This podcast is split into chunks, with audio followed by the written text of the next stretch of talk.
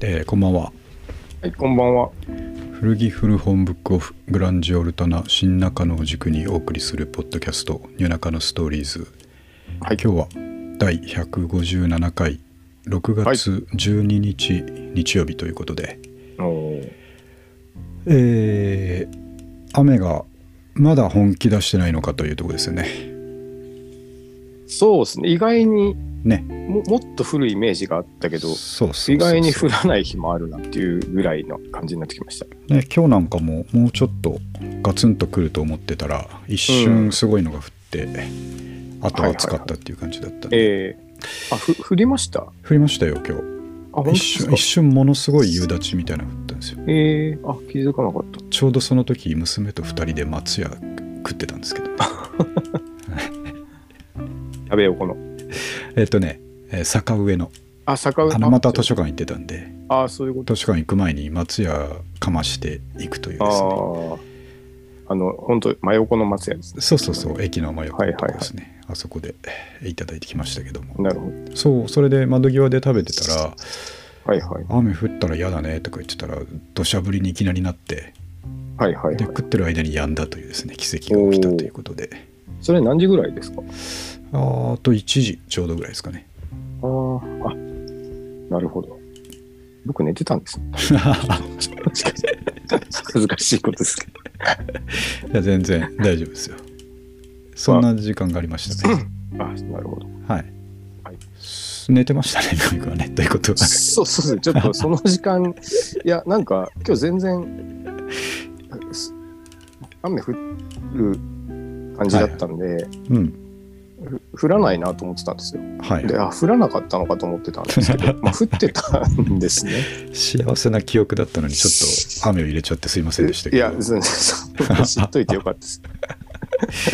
そうただねもういつだったっけなあさってぐらいからまた本気出すって言ってましたあ、本当ですか？うわ、やだうな。んね三上君は特に雨は嫌いですけどもそうですね。僕しかもちょっと来週ちょうど出張なんですよね。あそうですか栃木に。うん。ねあっちの方もねちょっと山あいだと結そうですね。もう構嫌ですね派手に降ると思うのでいやーまあそんなですね、はいえー梅雨空を吹き飛ばすぞということでいつも通り元気よくやっていきたいと思うんですけどもはい。であの今日は今日はですね、えー細かくいっぱいちょっとネタがありますとあ、なるほどというこ。とでまあいつもそうですけどね時々あの特集といって大ネタで1時間終わったりしますけどああ、確かに。なんですが2週間あるといろいろ小ネタが集まってきてですね、はいえーそのあたりを全部回収しようかと思ってるんですけども、はい。えー、と1つ目ついさっき気づいたツイートしたんですけども、うん。えー先週先々週言ってた「ニューナカのストーリーズ T シャツはいはいはい。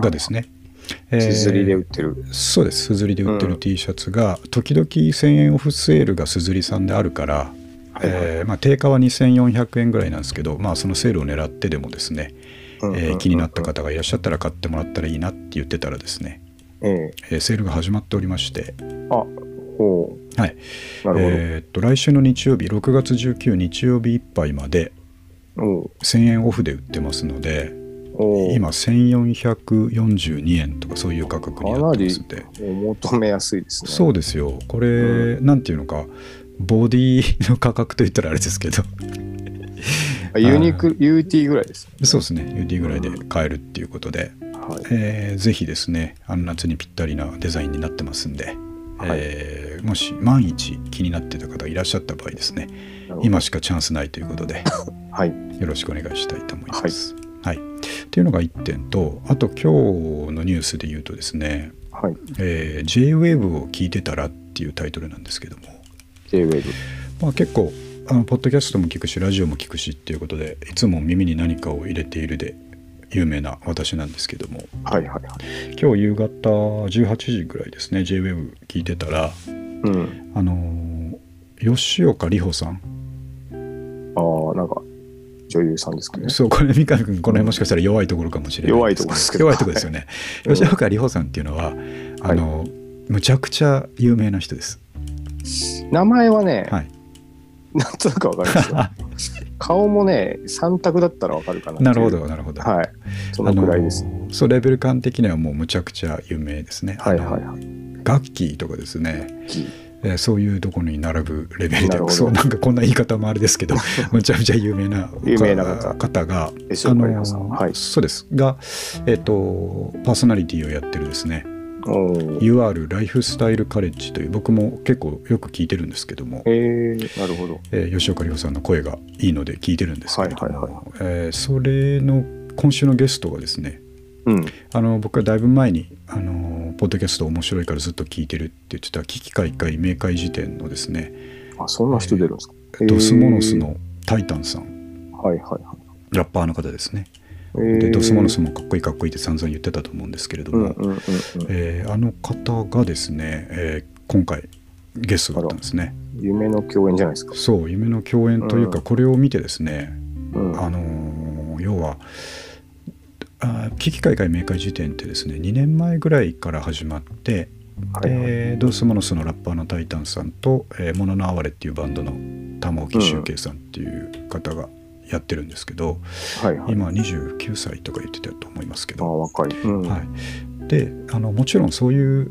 えーその当時から人気のですね、えーラップグループだったりバンドだったりっていう母体があって始められてるので、うん。あのーなんていうんですかねポッドキャストをこう独立して始めたとはいええースタート的にはそういうですね、まあ、バックグラウンドが知名度が。そうですね、あるながらも本当に野良的にポッドキャストを始めててですね、うん。えー最初とかすごい音質悪かったですしなるほど。で途中から Spotify の講演かなんかが入ってですねあのどんどん、えー。パワーアップしていったんですけどももともとずっと面白い最初から面白かったんですが、という意味ではですね三上君うん。はい。独立系ポッドキャストやってるとうん。JWEB で吉岡里帆さんと話せる可能性があるというところがですねまあ、土俵としてはね、一緒のところでやってます。そうなんですよね、うんこれ可能性がゼロではないっていうところがはいはいはい。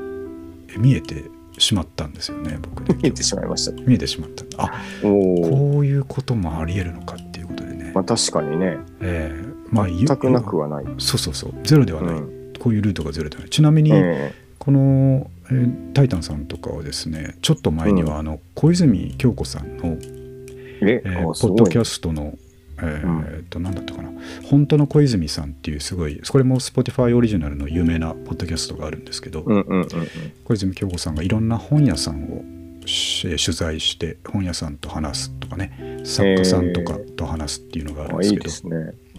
それにあの、まあ、同じく同じ Spotify のポッドキャスターとしてゲストで出たっていうのがこれは半年前ぐらいだったと思うんですけど、はいはいはい。その時もびっくりしたんですけど、まあ、さっき言ったようにもちろんそのもうすでにねあの実績のあるミュージシャンっていうところがありますけど、ポッドキャスター、そういうパスがあるのかっていうですね。それはあのミュージシャンの顔として出るんですか、それともいやポッドキャスターの顔。顔で出るんですか？そう。ポッドキャスターの顔じゃあもう我々と一緒ですもんね。一緒ですよね。うん。なるほど。これうん、可能性ゼロじゃないんですよ三上君どうします？これキョンキョンとかそうですね。えそうか。トップ女優とかとですねああ。話キョンキョンとかちょっと会ってみたいですね。でしょう。う、うんん、まあ、なくはない、なくないっていうことでね、うんあの今日ちょうどその J 部聞いててはいはい。おおと思ったんですねこれは熱いなと思って 近い。そうそんなことがちょっとあったんでこれから俺たちも頑張っていくぞっていう励みになりますね。なりますよねうん。まあいいんですよ僕らはねそこじゃないちょっと方向性がそこじゃなかったとしてもはいはい。やっぱりこうブックオフコーポレーションに呼ばれるとかですね えーそういうところで全然構わないのでまあ、何らか、こう、日の目を浴びたいという。そうですねそういうことあったら楽しいなと思ってますね、なるほど、なるほど。はいそんな感じでしかもねそのまま JA 部聞いてたら、はい。えーその次の番組が、えーっと Traveling Without Moving っていうですね。僕はあんまりこの方のバックグラウンドを知らないんですけどあの野村訓市さん。三上君わかります？野村訓市さん。いや、わからないですけこの方はですねあのーまあまあすごい人ですよね。ちょっと今日あのウィキペディア見たんですけどど。はいはい。なんかもう海外の、えー有名人とかとつながりがバキバキにあるですねクリエイターというか、ええー、ーあクリエイターなんですね。どっちかというと裏方の人ですかね。何かいろいろ映画とか音楽とか、まあ、ファッションうん。も雑誌もそうだと思うんですけど、いろんなことのこう、えーコーディネーターみたいな。確かに何やってるか分かんないです。えそう。でもすごい有名。な人でですね、えー。のその方がやってるラジオ番組でこの人むちゃくちゃ声がかっこいいんで。ああ、そういうことです。そう野村く一ですみたいな感じでずっと喋ってるんですけど、えー。それこれも続けて僕結構聞いてる時あるんですけどはいはいはい。これもなんとなく聞いてたらね今日のゲストは、うん。えー羊文学塩塚萌香さんということで。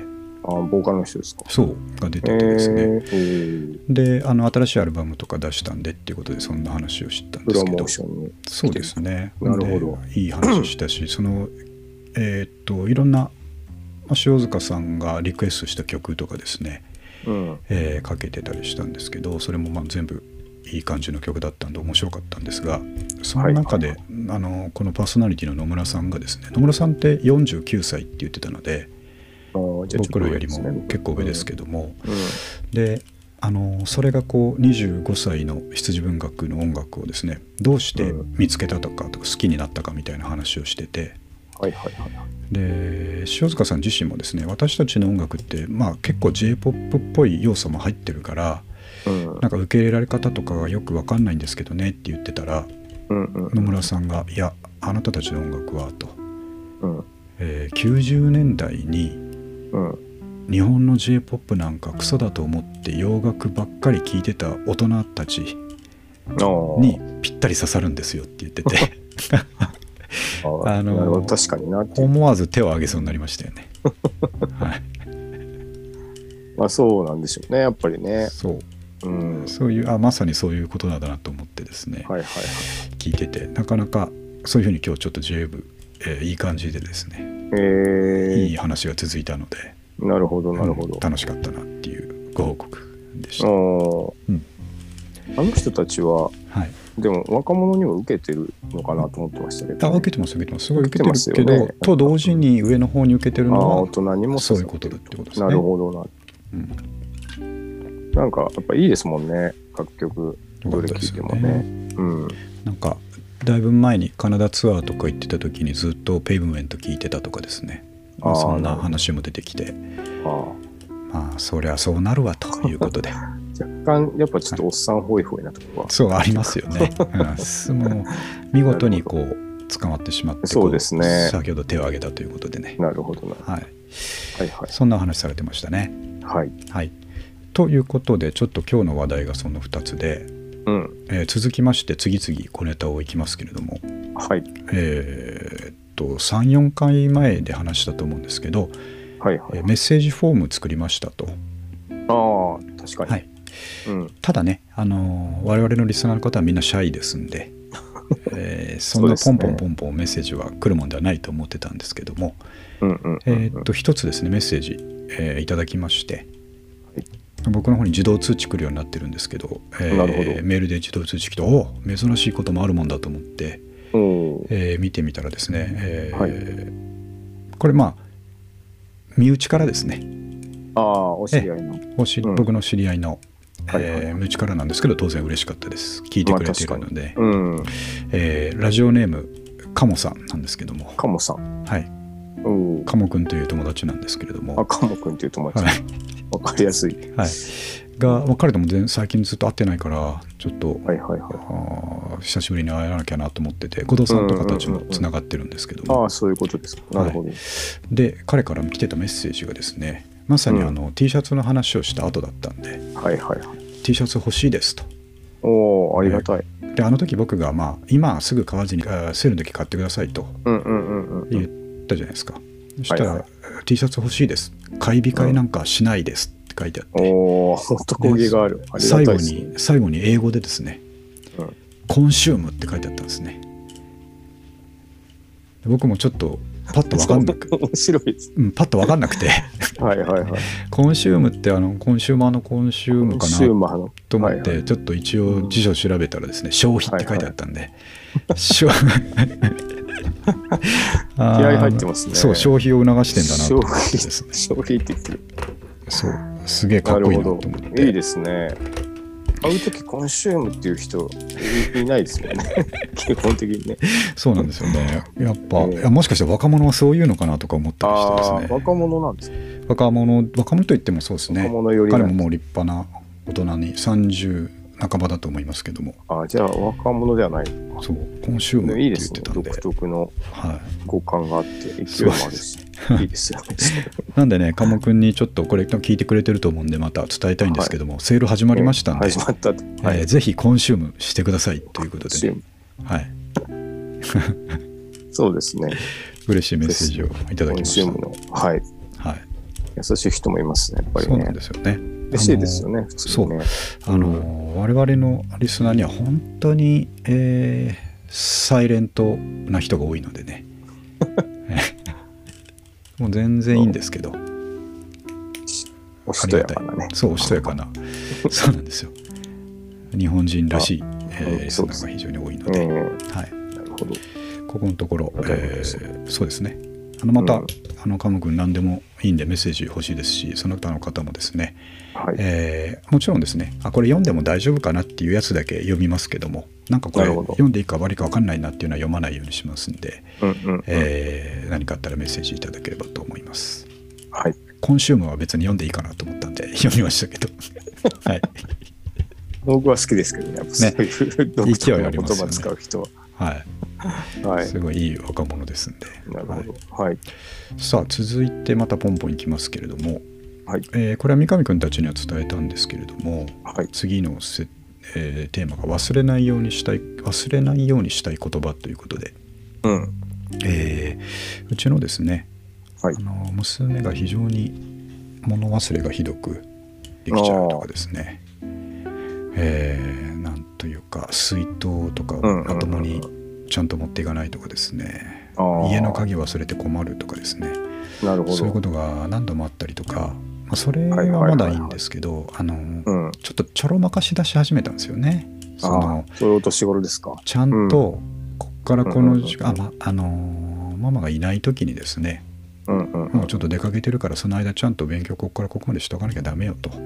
なるほど。言われててうんも、うんうんうん。それをやらなくてあの、うん。ごめんやんなかったならまだ正直に言うならまだいいんですけど、うんうんうんうん。やったように見せかけるみたいなテクニックを最近は使ってくるのでいいですね。ん。なるほど。そんなのが積み重なってですね、うん。えー最終的に最近ママが、うん。えーと娘とのこう連絡に使ってるホワイトボードにですねうんうんうん。厳しい一言バシッと書いてあって、のえー人が見てないところで真面目に生きろって書いてあったんですね。生きろって書いてある生きろって書いてあったんですね。真面目にやれとかじゃなくて見てないところで真面目に生きろっていうびっくりマーク付きで書いてあったのでそれはさすがにあいつにも響いたんじゃねえかなと、確かに。ええ。ちょっと僕もドキッとしましたしましたよね。いや逆あの確かになと思って。現実にね、僕ドキッとしたんですよね。はい。親譲りの。親譲りのものだなと思って、うん。はいはいはい。よくないなと思ってですね、うん。ままあこういう厳しいことを言ってくれる人がいるうちが花ですから、あ確かにね。はい、うん。あいつもちゃんとやれよと 今思ってるところですね。まあ困るのは自分だっていうねそうですね。こうあれでしたけどね子供の頃言わそうれました。そうそうそう。ででももまあでもそう。よく言われてそんなにでも真剣に考えなかったじゃないですか。まあねそう。うるさいなっていう感じそうそうそう。になっちゃいますよね。お前のために言っねてんだからなって言われても。うんうんうんうん。うーんと思ってたのと同じことをあいつ今思ってんだろうなって思ってますけど僕、まあまあしょうがないですよ。ねもうしょうがない。俺は。うんそういうもんですしばらくしないとわからないですから、うんね言いつかでもああそうだなってねうん。思う時が来るんじゃないですかね。そうですね。うん。まあこれうちのポッドキャスト時々忘れてはならない名言っていうのが出てですね、えーお金は使わなければ減らないですね。それとか、はい。見てないところで真面目に生きろとかです2ねキ。ロとか。はい。うん。こういうことをやっぱり時々、えーくさびを打っていかなきゃいけないなと、はい、思ってますんで、はい、ちょっと心に刻んでえー進めていきたいと思います。はい、はい。で、えー、とそういうふうに小ネタが終わって次からようやくですね、はい。えー古着古本ブックグランジオルタナのグランジのコーナー久しぶりですね。おグランジ。グランジコはいーナー久しぶりに出すんですけど、はい。三上君つい最近タモリクラブの、うん。えー空耳アワーのスペシャルかなんかあったの知ってます？ああ、もう全然知らなかったですね。あったらしいんですよねうん。でえっ、とツイッターでですねつながってる方からはい。今流れてきたやつでむちゃくちゃ笑っちゃったのがあって三上君これ見たかもしれないですけどああ、さっき見ました。見ました？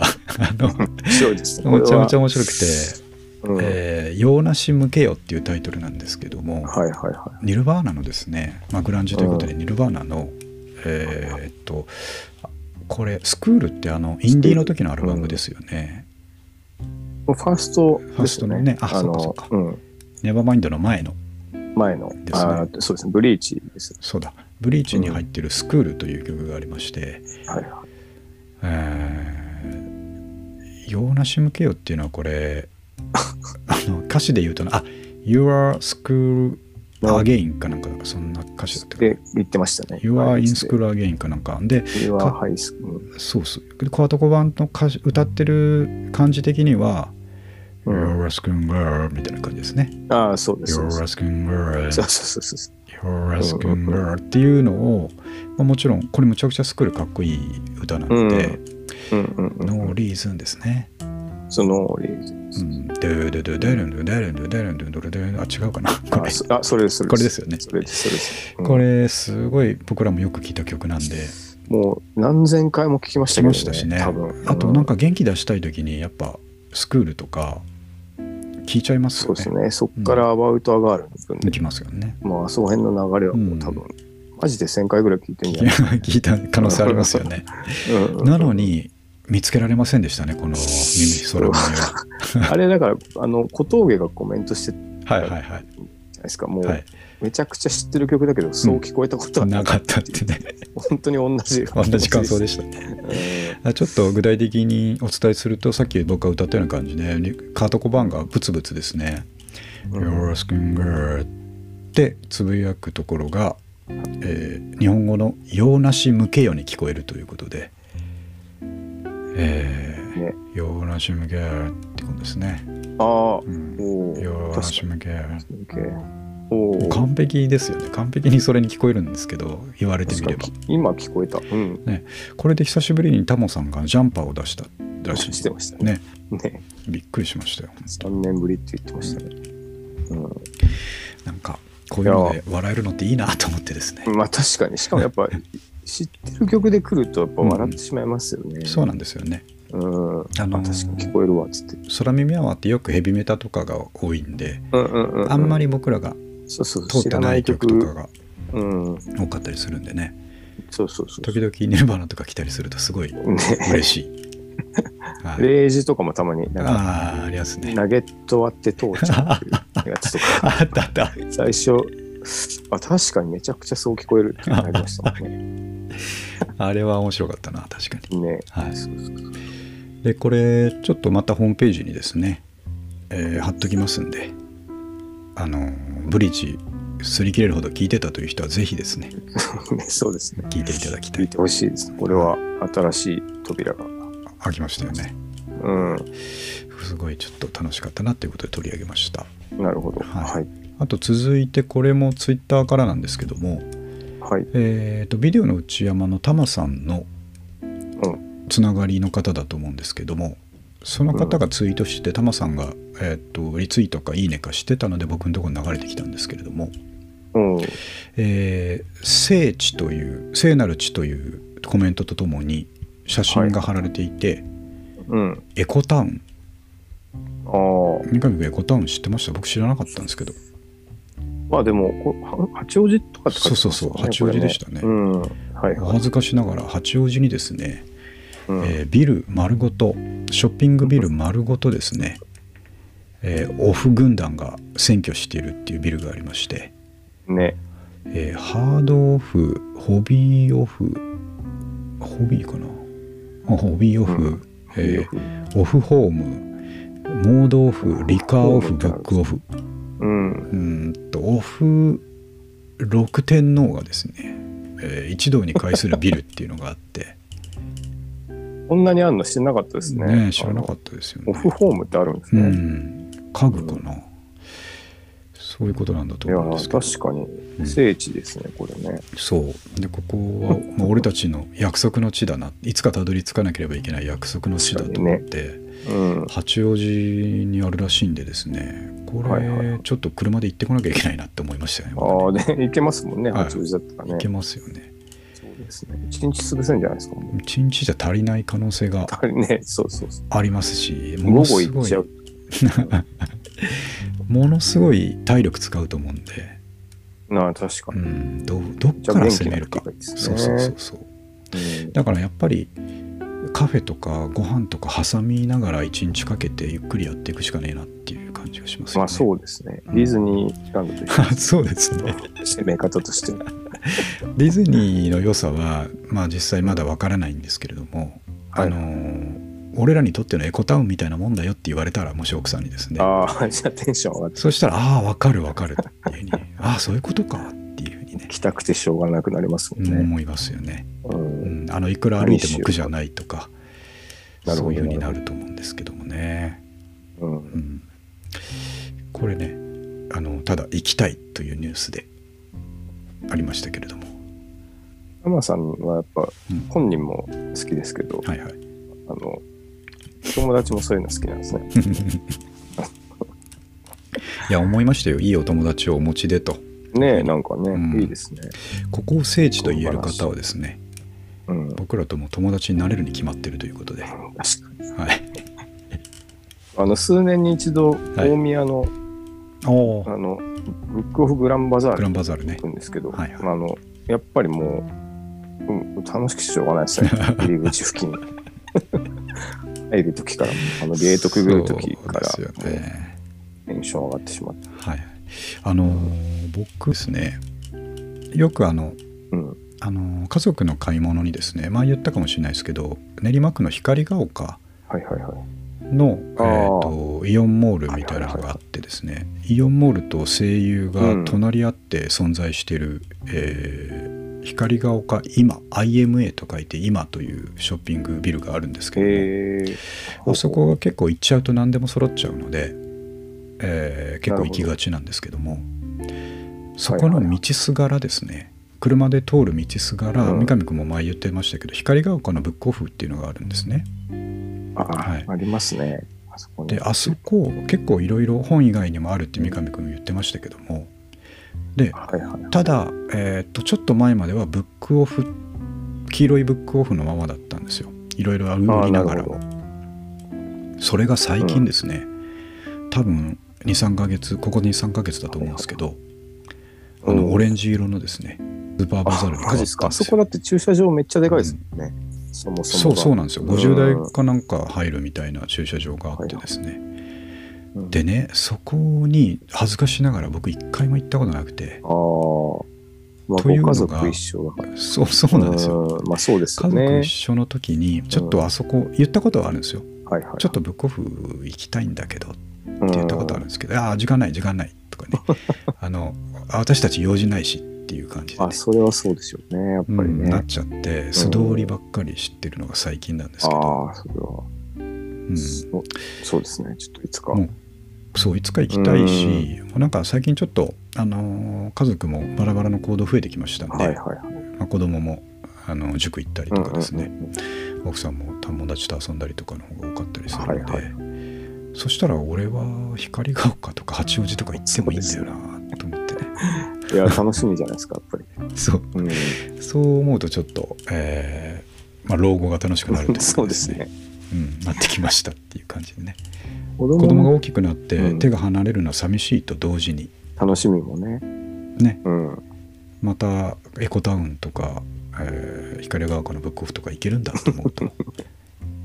カムバックですね。気持ちもそうですね。子供の頃やっぱなんか父親もなんかどこ行ってきたのかなみたいな時やっぱりあったじゃないですか、ありましたよね。物心ついたありましたありました。そういうとこ行ってたんじゃないですか、そう、うん。いやうちの場合は完全にパチンコだったんですけどね まあでもその何に費やすかは別としてね。こうん。謳歌していたんだろうなっていう。んうん。う、うん。あの昼頃起きてきて。はい。はい昼前かな？昼前に起きてきてその昼ご飯とついでになんかどっか行ってましたよね。ああそうとかね。なんかフラッとちょっと行ってくるっつってフラッと帰ってきてどこ行ってきたのかなっていう。あれかって思いますよ、ね、そういうことしてたんじゃないですかね、好きなこ僕なんかまさに今日あのまた高円寺行ってましたけど娘の記憶の中ではそういうふうに残っていくんでしょうそうですね。たまに出かけてたけどどこ行ったどこ行ってたのかなって言って。ね。このポッドキャストはまだ賞聞かせてないっていうか。聞かせてないし、そうなんまあ、聞くつもり聞かせるつもりもないです、ね、あそうなんですね。なるほど、ええあじゃああの死んだ時です。死んだ時。ああ聞かれても教えないですか？教えないですね。あそういうことですかはい、今のところ興味が2人とも全くないっていうのが なんか本当に助けになってますけど。あいいのか悪いのか。なんか今って情報の授業で、はいはい。お父さんの名前検索してみましょうっていうのとか出るっていうの。怖いことやりますね。見たことありますけどね。怖いことやるな。なんかそう。まあまあただポッドキャストに関してははいはい、僕の名前を素直に検索しても出てこないでしょうから。確かにね、はい。うんまあ、あのそうそう消費的に見つかるもんではないという。そうですね。うん。なんであのまあ興味持つといえば前も言いましたけど奥さんがですねはいはい。ところであれ三上君とやってるやつは何に何かになってんのっていうところです。本当になんか素朴な疑問ですもんねそれね。そうそう。聞かれてもしょうがないと思うんですけど、はいはい。うん。まあ、奥様も、おっしゃる通りですけど、まあ聞かないですかね聞かないしもう興味全くないですし、ああそうまあまあまえーそれはそれでありがたいんですけども。あなるほど。だからやっぱりまあ死んだ時にですね、ああえーここに十何年分の、えーボイスが詰まってるからって、なるほど。あうん。そうか。ライフログっていうかまあ一緒に近くなってくる近くなってきましたね。はあでもにまあそれはそれですごくいいと思います僕は、い、そうですね、うん。エンディングノートの後ろの方に URL が貼ってあるということで、ああはなるほど。なるほい、ここに。これはいいかもしれないですね。どなるほうん。ここで待ってるっていうふうにね。どちょっといいかもしれないな、いいですよ。うん。はい。はいそんな、えー、とエコタウンの話ですね。はい。まあもう八王子在住の方で聞かれてる方とかもしいればですねエコタウンなんかもう毎日行ってますよとか毎日見かけてますよっていう人もいると思うあのであ確かに。いいなと。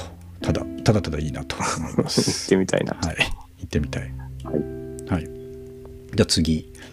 今日順番に行ってますけども、えー次がですね、えー笹塚の話なんですけれども、うんえー笹塚の有名老舗ラーメン店福寿というお店がありましてえー、ここがちょっと知らない間に閉店してたということでね、うん僕間に合わなかったんですけれどもよく行ってたんですか？すごいよく行ってたんああですよ。そうなんです。えー、むちゃむちゃ。あのー僕笹塚に割と長く住んでましたんで、でえっとここですねこれ名物のおじさんなんですね、はいはい。この人が。あのでここ結構、まあ、笹塚っていう土地柄もあったのかもしれないですけどミュージシャンとかですね、うんうんうんうん。もういっぱい来るような店でえ。ー、でおじさんに直接聞いたんですけどスピッツとか来てたとかね。あと電気グルーヴが来てたとかね、あえ。ー、の滝さんがツイートしてたんですよ、これ閉店の時に。ああそういうことですか。福寿が閉店かっていうツイートしてるぐらい、えーミュージシャンに愛されたラーメン屋なんですけれども、美味しいんですか？美味しいんですけど、うん。好き嫌い分かれるというかあの完全に東京醤油中華そば。いわゆるし品そばと昔の名前で言われるんですすよね。ね。うん。はい、でむっちゃむちゃですねあのもう醤油ベースのうん。まあ一一般的に言ったらあれですけどしょっぱい感じのやつなんですけれども、はいはい。なんかすごい癖になる、えーえー。成分が入っていてほうほうあのまたすぐに食べたくなるという、ああなるほど。いいですね。はい、僕も多い時は多分週1回とかそんなレベルでそんなによく行ってたんですか？食ってたぐらいえー、大好きだったんですけども、で笹塚から離れてもですね時々行ってたんですけれども、はいはい。でも最後に行ったの2年3年前だと思うんですけどもね。ああじゃあ結構最近まで行ってるわ行ってるんです。か行ってました行ってまえした、ー、でここの建物もすごいボロボロで、うん。であの今回店を閉めた理由も、はいはい。えーとマンションが建つから立ち退きだと。ああそういうことですか。なるほど、はい。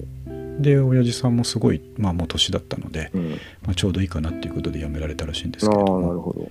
はい、でねラーメンが僕が行ってる時はうん。550円だか600円だかそんなもん。ああ手頃な、はい。うん。そうなんですよよねでここ、まあ、思い出がですねここ僕その当時バンドやってる時の、うん。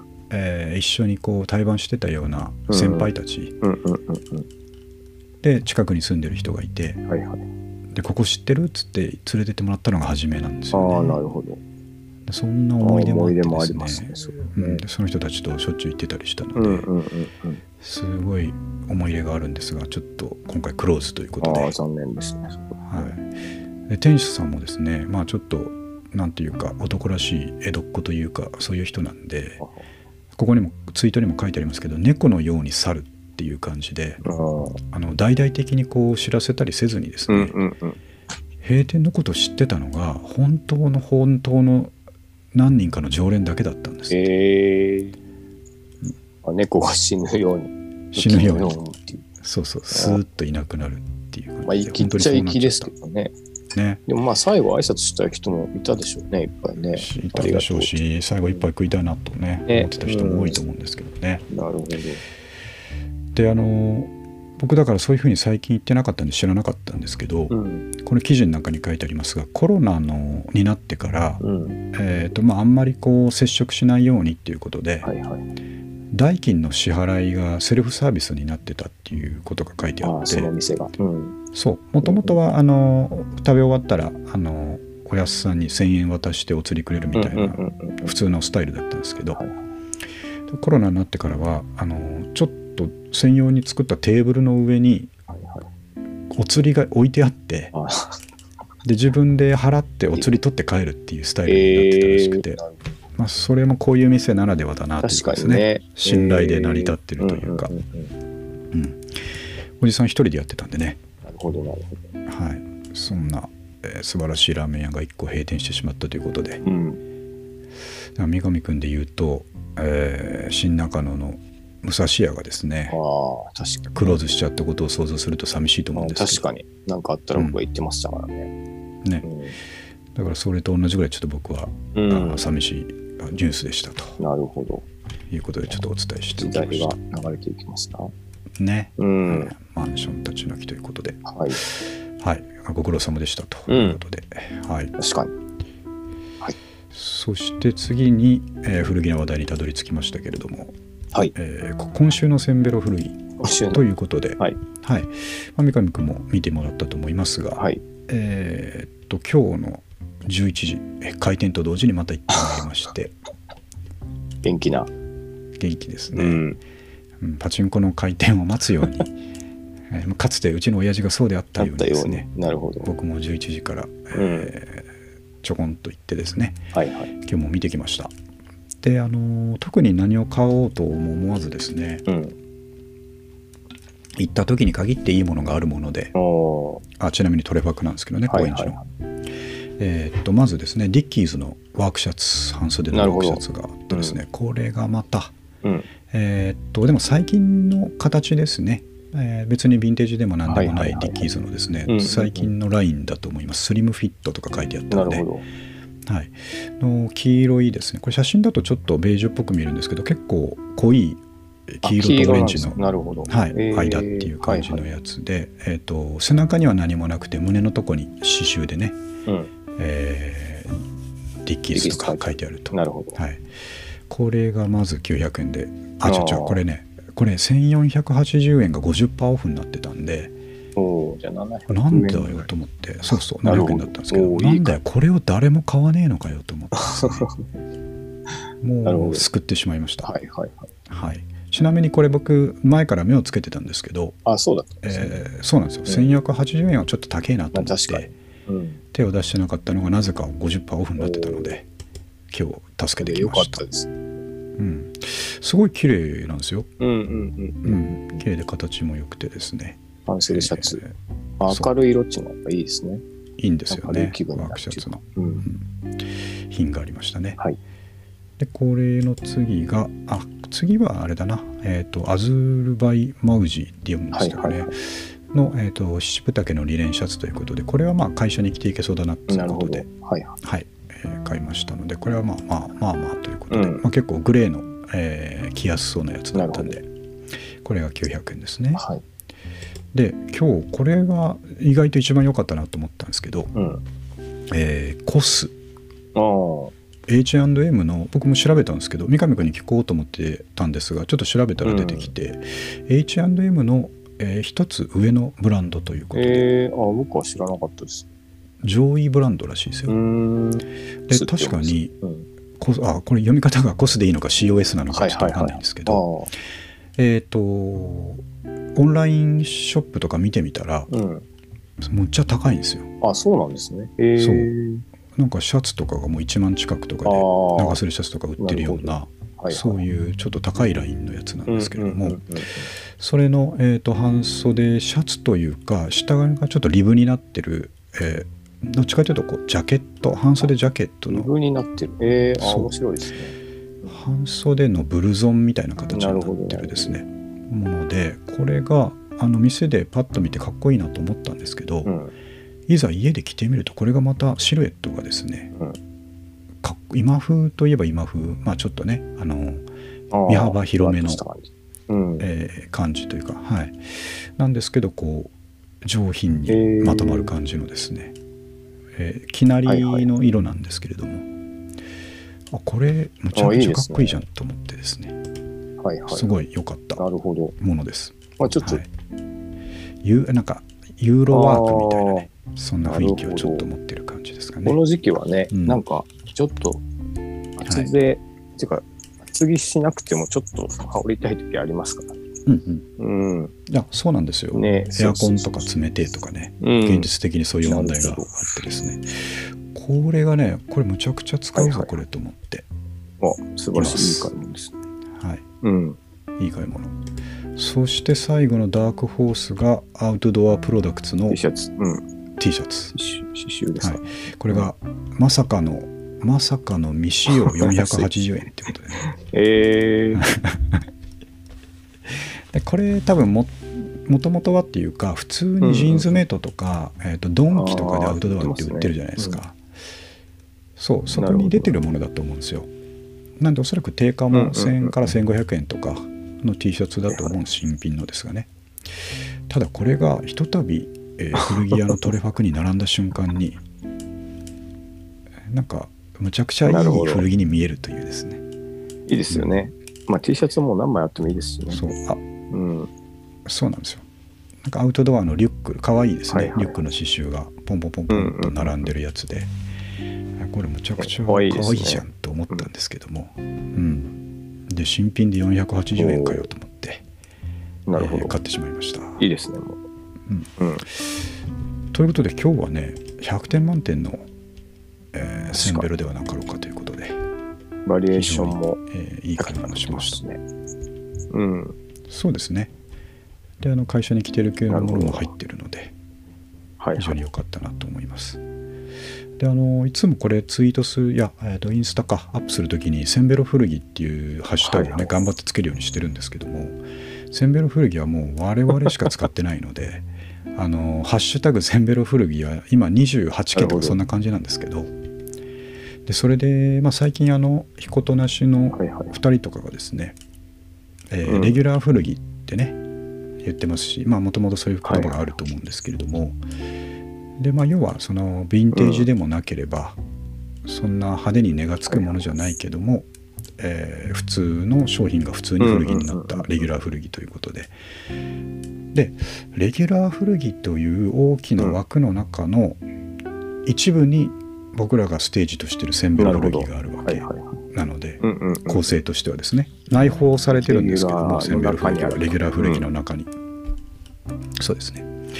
で、えっとまあ、せっかくインスタに上げてるんだから誰か引っかかってくれる人がいた方がいいと思ってるので、えー今そのセンベロ古着というハッシュタグと一緒にレギュラー古着っていうハッシュタグも頑張ってつけるようにしてますと、うん。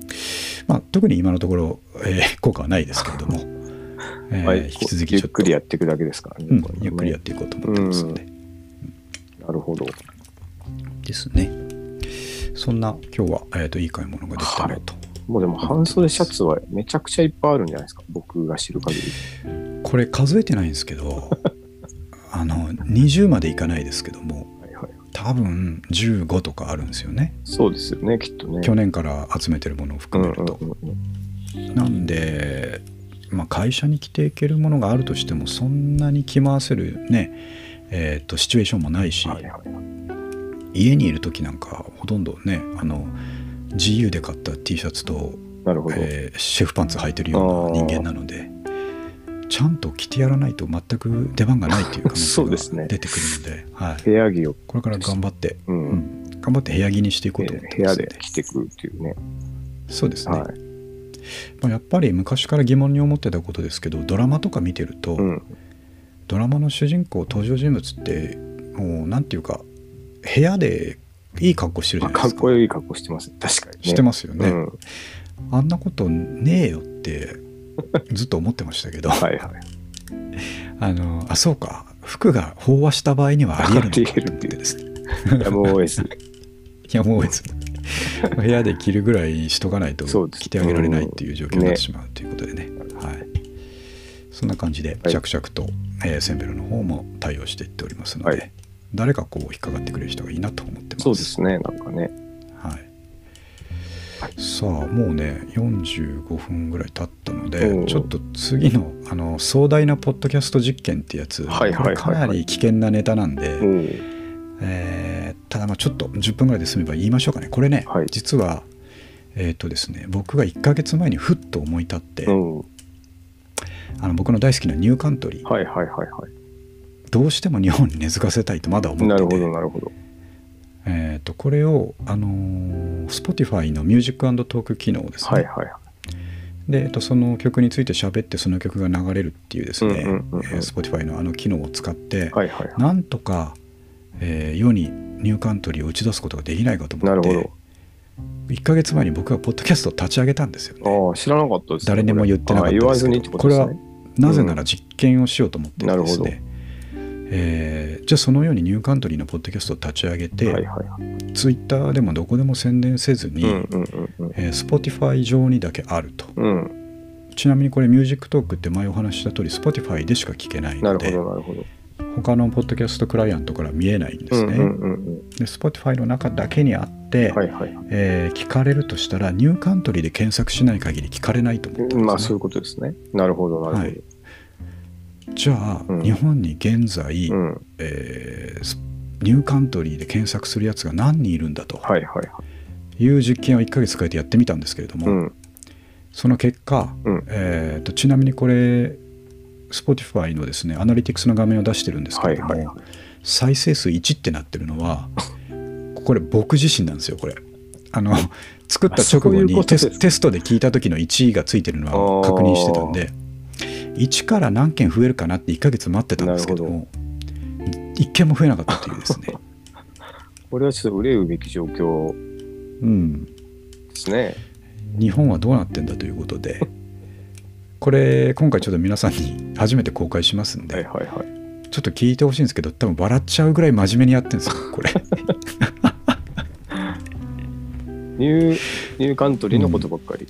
そう、はいはいはい。あそうだ。番組名がニューカントリータイムズっていう名前にしたんですけど。はいはいはい。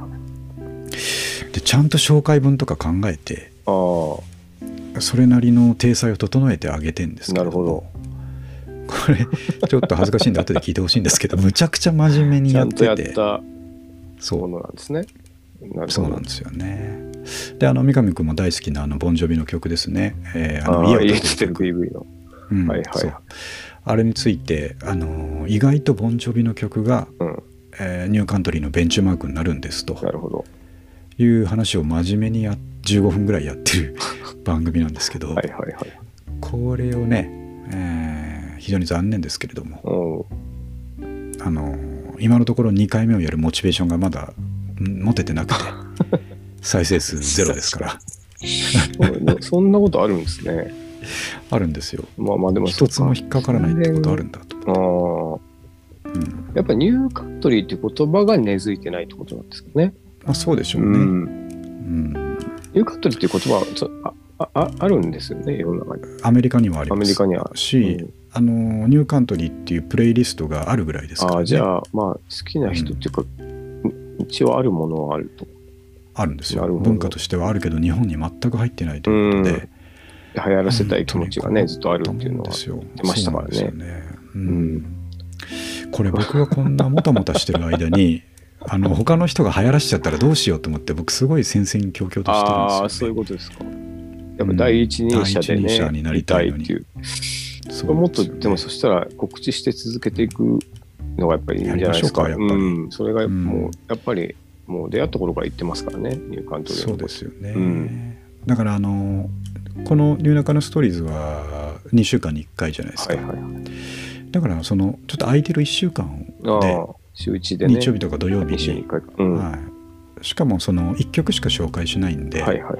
短い番組になれるはずなんですよあねだからちょっと今日これを公開するともにちょはい。はいっと定例でやっていくように。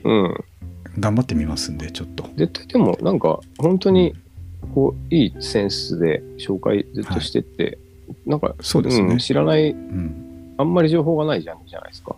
そうですね。だから結構いけそうですけどね。僕もいけると思ったんですよね、まあまあ宣伝しなかったからあれじゃないですかまあそうですねそっかそっかじゃあちょっとまあツイッター等でですね、はいはいはえー、とまた今回はアプローチしていきたいと思いねいますので、なんかそれをやっていけば、うん。こそのあこの曲いいなって思った曲うんうん。とかを辿ったりするじゃないですか、そうですね。なんかそれとかで引っかかったりとか、そうですね。ねなんかありそうですけどね。確かに、うん。ちょっとそういう狙いでやりたいと思いますがさっき僕まあ収録始める前にちょっとこれえー、とリンク貼ったから聞いてたところ本当に何これむちゃくちゃ真面目にやってんじゃんと思ってあの 一少し恥ずかしいんですけどそういう風になってしまうんじゃない？なっちゃうんですよね。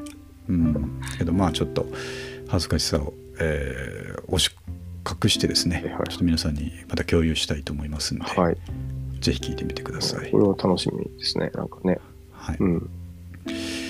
あと,、えー、とこれもちょっと言っといた方がいいと思うんであのポッドキャストのですね、はい今のニュークス中野ストーリーズのポッドキャストのタイトルとサムネイルの件って書いてあるんですけども、はいはえー、と少し前にですねタイトルをちょっと日本語にしてみようと思うと、い。なるほど。えーそれで結構再生数とか変わるかもしれないから、うん。まあその前まではよくわかんない英語でつけてたので、はいはいもしかしたら引っかかってないのかなみたいな話をして。日本語にしてみますわってやって半年ぐらいやってみたんですけど、はいはいは引っかかり具合変わらないので あのやっぱり英語に戻そうかなって思ってます。まあでもじ、実験することはやっぱ大切ですね。そう思うとね。そうそう AB テストみたいなうんもんですやっぱからね。りそれをやって、なんとなく上がってくるっていう。そうあでこれちょっと次につながるんですけど、はい一時期あのサムネイルも気合い入れて作ってた時期があったんですけれども、はいはいはい。それもいつの間にかなくなっちゃったんですが、うんえーとここもまたふっと思い立ってですね、はいはい。えー作ってみようと思って前回から作ってるんですけど、うん。まあ、その兼ね合いもあって、えーとおしゃれなサムネイル作るとしたらやっぱりタイトルは英語の方がフィットするので、にね。日本語が乗っかってくるとそういうふうに見えちゃいますからね。そうそうそう、うんうんうん。なのでこれを機にですねちょっと今回からまた、うんえーと元のスタイルに戻っていくということをちょっとお伝えしておきます。はい。はい、であとはちょっと早口になっちゃいますけどあの彦と那須くんがこの間、まあ、那須くんのチャンネルでやってた、えー代官山とか祐天寺とかを回る古着 Vlog、ああ、はいあはい。れがすごい良かったんですよね。僕ね、まだ見て見てくださいないんですよ見てくだ。さい。あの、ね彼らを初めて知った時にあの、いろんなとここう回ってる Vlog 上げてたじゃないですか彦とはい那須ではいはであの、うんバックにあの、えー、彦君のギターが流れてい。るっていうやギターがねつ。うんうんうん。あれのスタイルだったんですけどもうむちゃくちゃやっぱいいんですよね。なるほどあの仲いい友達が街フラフラしながら古着見てるっていう。はい。いいっすね地元のそうそうそう形がこれ本当いいつまでも見てられるなと思ってですね、なるほど。楽しかったんで、えーぜひちょっと僕らの方からもおすすめしてあ早速ミコプね。にもこの後見てほしいと思ってますんではいはい。もうちょっと見ます。すごい良かったですよ、うん雰囲気がなんかいいですよね。なんかあの二人ワイワイしてんの和みますよね。めっちゃめっちゃいいなっていう。仲いいなっていう。いやーまあああいうこともっと若い時やっときゃよかったなってね。思いました。いやもう今からでも遅くない。遅くないですね。確かに。ですよね。そうですね、はい。まあそんなとこで、えー、とうん。1時間なんですけども、そう、はい。最後に三上君がですねまあ三上君のニュースのところで最近やっぱ一番でかかったのはレンジで卵爆破またやったっていうことで、ね、ああのいい加減になんとかしないといけないというふうに僕も思ってましてそうですね。これはどうしたらいいんですかね。で調べたんですよ。えー爆発せずにゆで卵でレンジをレンジでゆで卵を作る方法っていうのははいはい。ちゃんとあってですねネットであ調べるとー三上君も調べたことあるんじゃないかと思うんですけどるんですけどね。うん。ははい、あれねここで書いてあったのは、いはい。えー生卵をアルミホイルで巻いてアルミホイルで巻く？そうでアルミホイルで巻いてそのまんまやったら火花散ってもっと大ごとになるでしょ？はいはい。そうじゃなくてアルミホイルで巻いて、えー水を張ったボウルにつけるんですってあ、それ殻ごとってことですか？殻ごと殻ごと、ええ危なそうですけどね。それでうん。えっ、とレンジで何ワットで何分みたいなことをやるっていう方法が書いてあるんですけどええこれあのちゃんと原理から説明してくれててこのページはいはいはい。あのなんで爆発するかっていうのは、はいはい。えー黄身の膜ですねうん。黄身の膜がレンジでこう量子が分子が振動されることによって、うん。えー膜があるから爆発しちゃうんですよね中がこう水蒸気で膨張膨張してきて、はいはいはいはい。で膜がそこまで頑張って抑えてるんですけど、うんうんうんうん。抑えきれなくなってバンって爆発するんはいですよ。はいはい。で、えー、とじゃあそれを起こさせないためにはどうしたらいいかっていうと、うん。えーアルミホイルはですね、うんその電磁波を跳ね返すんですってマイクロウェーブをですね。はいはい。で跳ね返しつつ周りのお湯だけ温まってくるわけですよ。うん。つまり卵は直接マイクロウェーブは当たらないんですけれどもなるほど。周りに張った水がどんどん温まっていってああ、じゃあ普通のゆで卵の作り方になるという。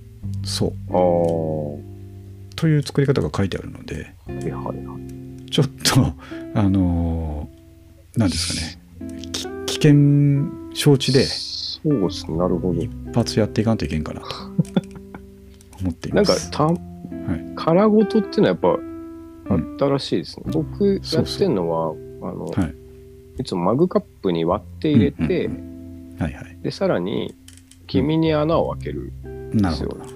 はいはい。でそうすると、あの、さっき言った膨張もせず、はいはいあの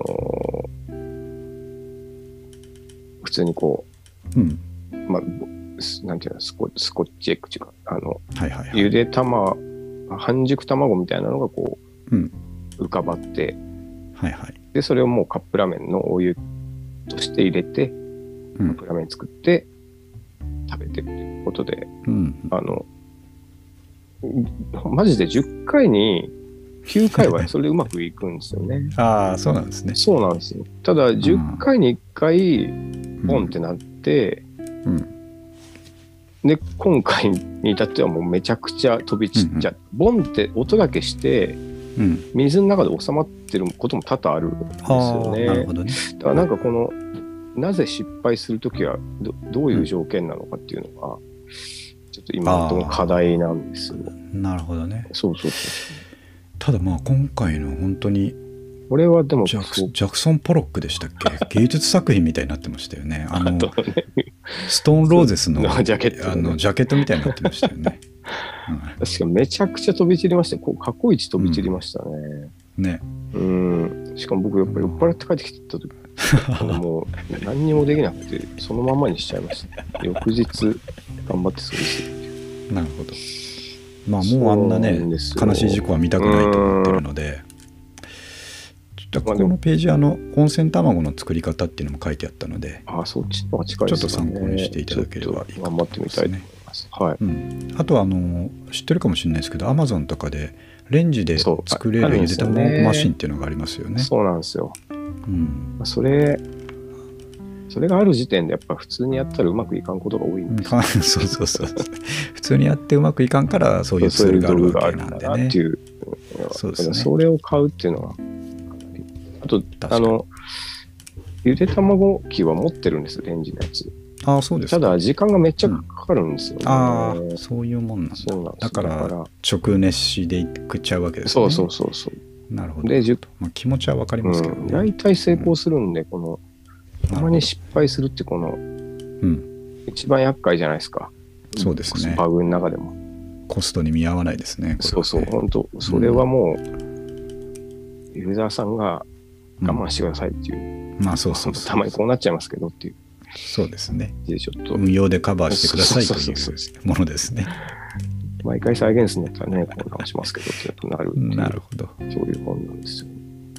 はい。そうこれをねなんとかしたいと思って一応ちょっと 調べてみましたんではい心配をね、おかけしていやいやい。や、もうしょうがないと思って。はい、さあまあそんなところで1時間経ちましたんで、はい終わるんですけれども、ちょっと最近ですね、あのー次週からやってみようと思ってるコーナーがあって、はい。えーその卵の上に書いてるんですけど街で見かけたちょっといい風景っていうですねおお、AM 朝6時の AM ラジオみたいなコーナーを思いついたんですけどなるほど。僕はあのしょっちゅう散歩とかランニングとかはいはいはい。してるので、うん結構街でいい風景見かけるんですよね。なるほど。で例えばでここ書いたのはうん。あのおじいちゃんが、えー孫をスクーターの前に乗せてるとかね風景 いいですね。わかります？あのま前のとこに立ったような感じで乗ってるやつねうん。そうあれってあのスクーターの乗り方の中で一番楽しかったんですよね僕もちっちゃい頃ま あやった思い出あるんですけど、危ないっちゃ危ないですけどね。ちょっと危ないんですけどね、あれがあの法的にどうなのかもよくわかんないんですけど、はいまあ、やってる人がいてうん。あああれいいんだよなあれと思ってちょっと見てたのと、ね。なるほど。あともう一個暑い日のサイバーパンク風ファッションっていうのはこれがなぜいい風景かっていう話なんですけどこの間も朝歩散歩してる時からすごい暑い日があったんですけど、うん。その時に向かいの方からですね若者がですね男男子だったんですけどはいはい。すごいまあコスプレというかあれはコスプレではなくて多分普段着としてサイバーパンクを取り入れてる人だと思うんですけれどもえ分厚いソールのスニーカーサイバーパンク風スニーカーにですねちょっとボンテージ系のですねパンツとかなんかそういうのガチガチにいいね。あんま見ないですけどね。見ないでしょ、うんだからすごい目を引いたんですけども、はいはいはい。それがそのなんか新宿のど真ん中を歩いてればまだいいんですけどうん。あの杉並区の奥の方の公園の横を歩いてるというですねそういう風景を見た時にまあ確かにいいなと思いますね。